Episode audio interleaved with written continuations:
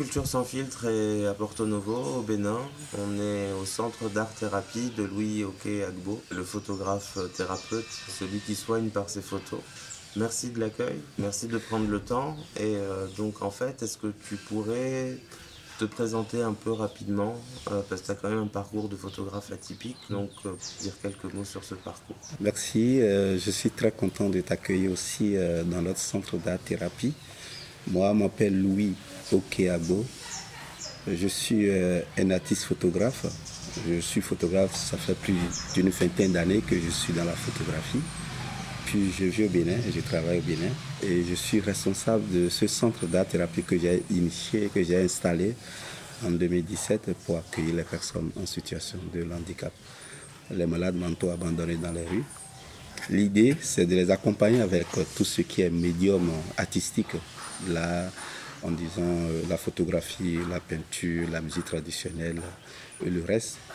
Parce que l'art est thérapeutique. Voilà. Comment est-ce que tu es arrivé justement? Est-ce que c'est un sujet qui t'a toujours parlé de tes premiers pas dans l'art et même avant peut-être? Parce que tu avais aussi une autre vie avant d'être photographe. En fait, euh, au début, c'est une histoire personnelle parce que je suis né dans une famille polygame. Je suis l'aîné de cette famille. Et en ce moment-là, mon père me sollicitait pour l'accompagner sur des travaux. euh, tu vois. Je n'ai pas eu la chance d'étudier beaucoup. Là, je me suis servi de cobaye à mes petits frères. J'accompagnais mon père pour aller à la pêche les soirs et je reviens le petit matin et je prends mon sac pour aller à l'école. Là, j'avais beaucoup de retard. En ce moment-là, mon père un peu fait la dictature. Là, on n'a pas la droit à la parole. C'est un peu compliqué en ce moment-là, tu vois. Et j'ai beaucoup d'angoisse dans mon cœur. Et quand j'ai décidé de me faire former en photographie, au Bénin, on n'a pas une école de la photographie. Là, c'est encore aussi compliqué. Là, tu n'as pas à développer une technique propre à toi. Là, je suis allé me faire former au bord de la voie pendant trois ans pour avoir une attestation qui me permettra d'aller à la rencontre de tout ce qui est ma culture, mon enfance qui a été vraiment angoissée et aussi euh, euh, pour pouvoir dialoguer au fait, euh, avec les gens à partir de la photographie. Voilà, c'est un peu ça. Et quand j'ai fait cette formation, j'ai commencé ce travail. En 2010, j'ai gagné le prix national de la photographie au Bénin, où j'ai eu cette intuition d'être le porte-parole des personnes abandonnées dans la rue. Quand l'idée est venue, je me suis posé la question comment je peux réaliser ce rêve, parce que c'est un rêve. La seule chose que j'ai en ce moment-là, c'est mon appareil photo, qui m'a créé cette confiance d'aller me libérer, de prendre la parole avec les personnes abandonnées dans la rue. Voilà, c'est un peu l'histoire. Et quand tu dis tu t'es formé au bord de la voie, Oui. ça veut dire quoi Ça veut dire qu'il n'y a pas une école et c'est des patrons qui existent. Eux-mêmes, on se fait former par quelqu'un qui a un diplôme et puis utilise la photographie comme un métier pour gagner le pain quotidien. D'accord. Donc Voilà. c'est plutôt de la photographie en Euh, tant qu'événementiel. Oui, oui, voilà, c'est ça, c'est un peu ça. Et moi, après cette formation, quand j'ai mon diplôme, je me suis orienté mon travail vers les personnes en situation de handicap, les malades mentaux, comme un travail de recherche. Et c'est ça qui m'a permis de faire ce que je fais aujourd'hui, de créer ce centre et puis d'accompagner les personnes là avec ma photographie. Et du coup, en fait, parce que c'est vrai que la photographie, c'est un art qui requiert euh, beaucoup de contact avec la photographie. En fait, Oui, oui, c'est voilà. comme tous les arts, c'est un art ça. qui dialogue en permanence avec lui-même. Oui. Et quand on voit tes œuvres, euh, elles sont très travaillées, très recherchées, très esthétiques, alors que le sujet est très difficile. Comment est-ce que tu as développé cette technique, cette sensibilité, cette esthétique? En fait, euh, c'est toujours mon intérieur qui est surchargé là, que je cherche à libérer un peu ce monde-là qui me tourmente tous les jours et de prendre la parole. Et je suis parti d'un moyen de communication quand je prends les imprimantes euh, qui traitent les informations jusqu'à 7 en 1, 2 en 1, 3 en 1, que je suis parti de là et je dis pourquoi pas ne pas prendre mon enfance et superposer cette enfance à un élément que nous adorons ici au Bénin, qui représente des divinités, les éléments de la vie. Tu vois, la terre, qui représente Sapata, l'eau qui représente euh, les Mamiwata, Il y a l'eau douce qui représente les divinités ou les trisomiques que j'encadre ici au Bénin. Et c'est sur ça que je me suis dit, pourquoi pas ne pas me superposer à nouveau à ces éléments pour voir le dégât que mon enfance qui est ratée a créé et plutôt proposer comme solution de prendre en compte cette culture que je ne connaissais pas. Et c'est ça qui m'a obligé de changer un peu ma technique, en prendre le corps humain et le corps de la terre. Et quand je les mets ensemble, je superpose ces deux et le corps prend corps. Et c'est ça qui dégage tout ce que tu me dis aujourd'hui, la dégradation de l'environnement, la quiétude, la joie. Il y a la joie parce que quand tu vois dans ma photo, on ressent quelque chose qui représente l'humain, au fait. L'humain qui est en train de se dégrader dans le temps. Et là, je dis, attention, il faut faire beaucoup attention à cet environnement qui nous entoure, qui représente l'humain même. Euh, si nous avons euh, tous ces problèmes aujourd'hui, c'est grâce à nous. C'est nous-mêmes parce que c'est grâce à nos besoins, parce qu'on a besoin de téléphoner, on a besoin de manger, on a besoin de porter des vêtements, on a besoin de s'envoler, mais sans s'en rendre compte que on est en train de se dégrader dans l'environnement et nous créons des ennuis, par exemple les maladies, euh, tu vois, le changement climatique aujourd'hui, voilà. Je suis parti de là pour pouvoir vraiment me superposer à nouveau. Euh. D'accord. Et sur la question de la technique, justement, comment est-ce que tu travailles pour justement réaliser euh, En fait, je me suis auto-formé sur des outils numériques parce que nous sommes à l'heure de numérique. Si nous sommes à l'heure de numérique, il est très important qu'on recrée la photographie, en fait. Il ne faut pas que la photographie reste à l'état où moi j'ai retrouvé la photographie où j'ai utilisé des appareils agentiques où la numérisation est venue créer des problèmes à nous, les photographes, qui n'ont pas cette formation. Et moi, c'est grâce à mes recherches personnelles que j'ai vraiment abordé ce sujet et puis je me suis outillé, commencé par recréer ma photographie à nouveau.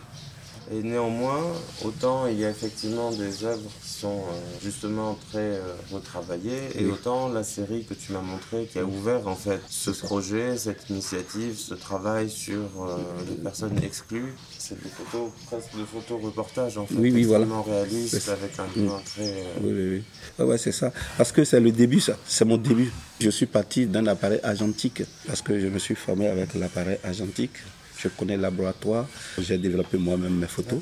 Et compte tenu que le monde évolue, il y a tout qui évolue au fait. Et la photographie qui a évolué dans le temps, avec tous ces systèmes des appareils numériques. Euh, et puis euh, moi aussi, je me suis... Euh, voilà. Donc aujourd'hui, ce centre, tu m'as dit qu'il accueillait 16 jeunes. Est-ce que tu peux nous décrire un peu comment est-ce que ça marche, comment est-ce que ça fonctionne l'art-thérapie ici? Moi, ma démarche, c'est quand j'ai identifié un individu dans la rue, je l'aborde, je lui demande, tu vois, et il me répond, je fais une enquête vers la famille. Quand je fais une enquête vers la famille, je le réinsère dans la famille et je signe une convention avec la famille. Et là, moi, je prends le travail d'accompagnement et de suivi. Parce que le rare centre qui existe au Bénin, après le traitement avec les médicaments, l'individu est renvoyé dans la famille sans une politique de suivi. Et nous, on a imaginé si nous créons des espaces comme celle-là, qui est une espèce d'expression libre et de création. Là, on a dit, on peut les donner, faire un travail d'accompagnement et de suivi. Tu vois et ce centre, ça fonctionne à fond propre. Oui, c'était la question que j'allais te poser sur le modèle économique. Le centre fonctionne à fond propre parce que comme je suis moteur de ce centre et j'utilise là comme mon truc là, quand je vends mes photos, je mettais les 80% dans ce que je gagne pour pouvoir prendre en compte tous les charges de ce centre. En fait, tu mets 80% dans... dans le fonctionnement du centre. Et voilà. Et, comme je ne vends pas beaucoup, on est limité dans nos budgets. Tous les intervenants sont bénévoles. Et c'est pour ça que tu me disais qu'à ce jour, seulement deux jours par deux semaine. jours, ouais. Et là, euh, comme euh, le budget est limité, comme je n'ai pas assez de moyens, nous sommes limités à deux jours simplement dans la semaine où on travaille huit fois par mois. Et là, vraiment, le résultat, ce n'est pas parce que quand les jeunes viennent ici, après, il y a d'autres qui retournent à la famille, il y a d'autres qui retournent dans la rue. Parce que la plupart de ces jeunes sont des orphelins, ou des orphelins du père ou de mère, où les deux parents sont partis. Et moi, je vois que c'est important d'ouvrir le centre comme un centre du jour où les jeunes peuvent venir à plein temps. Quoi, voilà. Et tu disais que c'est à fond propre, mais parce que c'est quand même une mission de service public que tu offres ici avec ce centre mais il n'y a pas du tout de répondant du côté des autorités publiques? Non, au fait, quand j'avais créé ce centre, j'ai fait gens fait les autorités qui sont en charge de ce secteur, le ministère de la Santé, le ministère de la Famille, le ministère de la Culture, la société civile.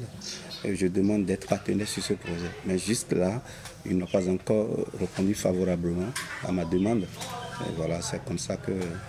Voilà.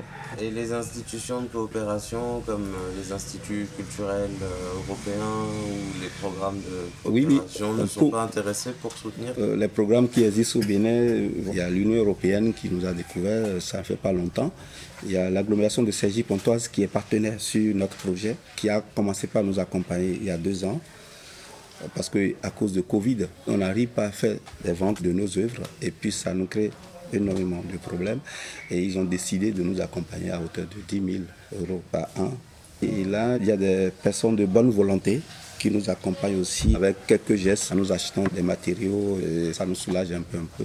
Il y a aussi euh, un appel à participatif sur internet qu'on lance parfois pour pouvoir payer le loyer annuel. Parce que ici justement pour le moment c'est en location. C'est en location, voilà. Et euh, tu as des projets aussi de, de oui, parce que tu sais, on ne peut pas rester ici parce que notre propriétaire nous a donné le préavis de sortie. Et vraiment, si on sort comme ça, le projet en l'air, on est en train de réfléchir. Euh, on a payé un terrain maintenant à Porto Nouveau où je vais me battre pour pouvoir trouver les moyens pour construire au fait, le centre, pour que ce soit un projet réel, un projet à long terme au fait. Voilà. Tu disais que le montant nécessaire Ce serait tout de moins de 80 000 euros. 80 000 euros pour pouvoir construire le centre. Et après, en termes de budget opérationnel, ce serait combien par an? Au fait, le thème budgétaire par an, ici, il faut tourner autour de 40 millions. Mais en euros, ça donne euh, En euros, euh, je pense que 40 000 euros. voilà. Là, on voit dans la cour qui est avec nous Merveille, mhm. qui prend des photos de ce moment. Donc, euh, tu disais que c'était une stagiaire Oui, c'est une stagiaire. Nous avons un centre culturel qui s'appelle Centre culturel Wadada, qui forme les 10 jeunes sur le guidage touristique et qui nous a contactés parce que Wadada est partenaire sur notre projet. C'est un partenaire technique et qui nous ouvre aussi d'autres ouvertures vers ses partenaires parce que l'agglomération de Sergi Pontoise est partenaire de Wadada. Et quand euh, on organise nos expositions dans le centre culturel Wadada, il nous a fait contacter par ce partenaire et qui est sensible au fait à, tout ce qu'on fait aujourd'hui. Et Merveille, euh, euh, elle est venue il y a deux jours pour son stage dans notre unité pour pouvoir faire le travail, tout ce qui est vidéo, photo, mais du coup, justement, pour toi, la transmission, c'est quelque chose qui est important parce que tu as vécu le fait de ne pas avoir de formation. Donc, c'est quelque chose qui te tient à cœur de transmettre et de passer ton savoir? En fait, mon idée, c'est de transmettre mon savoir-faire. C'est pour cela que j'ai créé le centre. Transmettre ma formation que j'ai reçue qui n'est pas une formation comme on l'a dit, mais académique, mais une formation de, de, base, avoir le niveau bien bas de la chose, avec toutes les expériences que j'ai aujourd'hui. Je veux vraiment partager avec les jeunes parce qu'ils en ont besoin ces jeunes en ont besoin et je vois que merveille. Moi, je vais essayer de l'accompagner avec euh, ma formation et tout ce que nous faisons dans le centre pour qu'il puisse faire son stage euh, très bien, avoir une capacité de, le faire elle-même. Voilà, c'est un peu ça. Dernière question, la question du public et de la vente. Est-ce que tu vends, est-ce qu'il y a un marché ici euh, au Bénin ou est-ce que tu vends principalement à l'étranger? Pour le Bénin, j'ai vendu une seule fois au Bénin.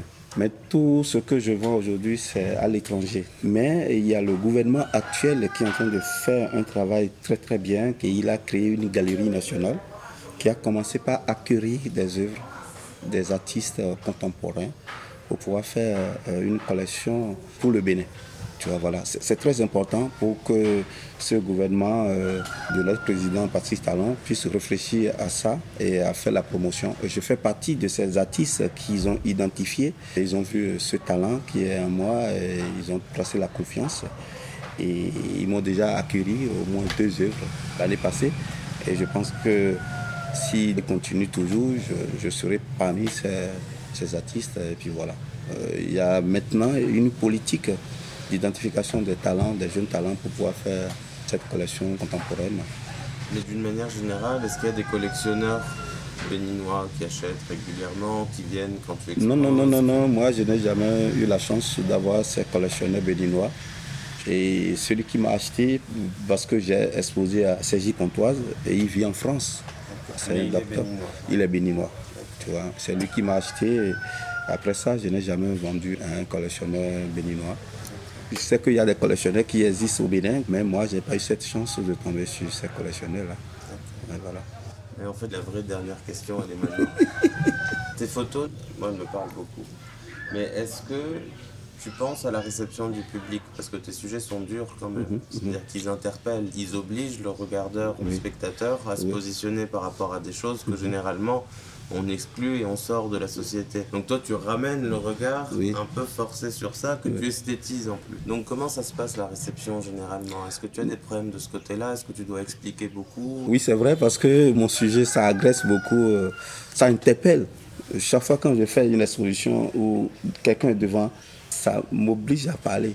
Ça me permet de prendre la parole. Et quand j'explique, il y a beaucoup de gens qui sont sensibles à mon travail. Et moi, je vois que j'arrive euh, au moins à placer l'âme dans ma création, qui permettre euh, à un visiteur de dire ça c'est quoi? Tu vois, et m'adresse la parole. C'est ça, en fait, euh, moi, euh, ce que j'aime dans mon travail. Parce que je n'ai pas l'habitude de prendre la parole. Et c'est l'œuvre-là qui facilite euh, ce contact avec le public.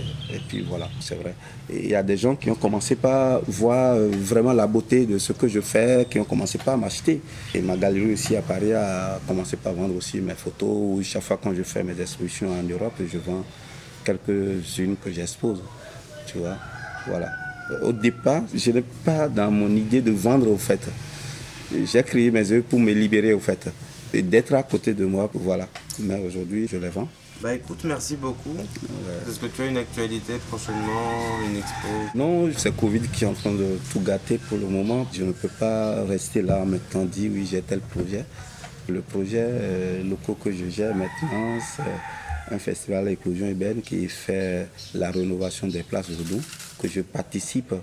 Tu vois, l'idée c'est de permettre à ces populations de réinscrire l'histoire de leur famille, dans les milieux, euh, dans les places pour nous, pour sensibiliser les jeunes. Je participe réellement à ce projet et si ça continue, je vais toujours euh, actif dans ce projet. Voilà.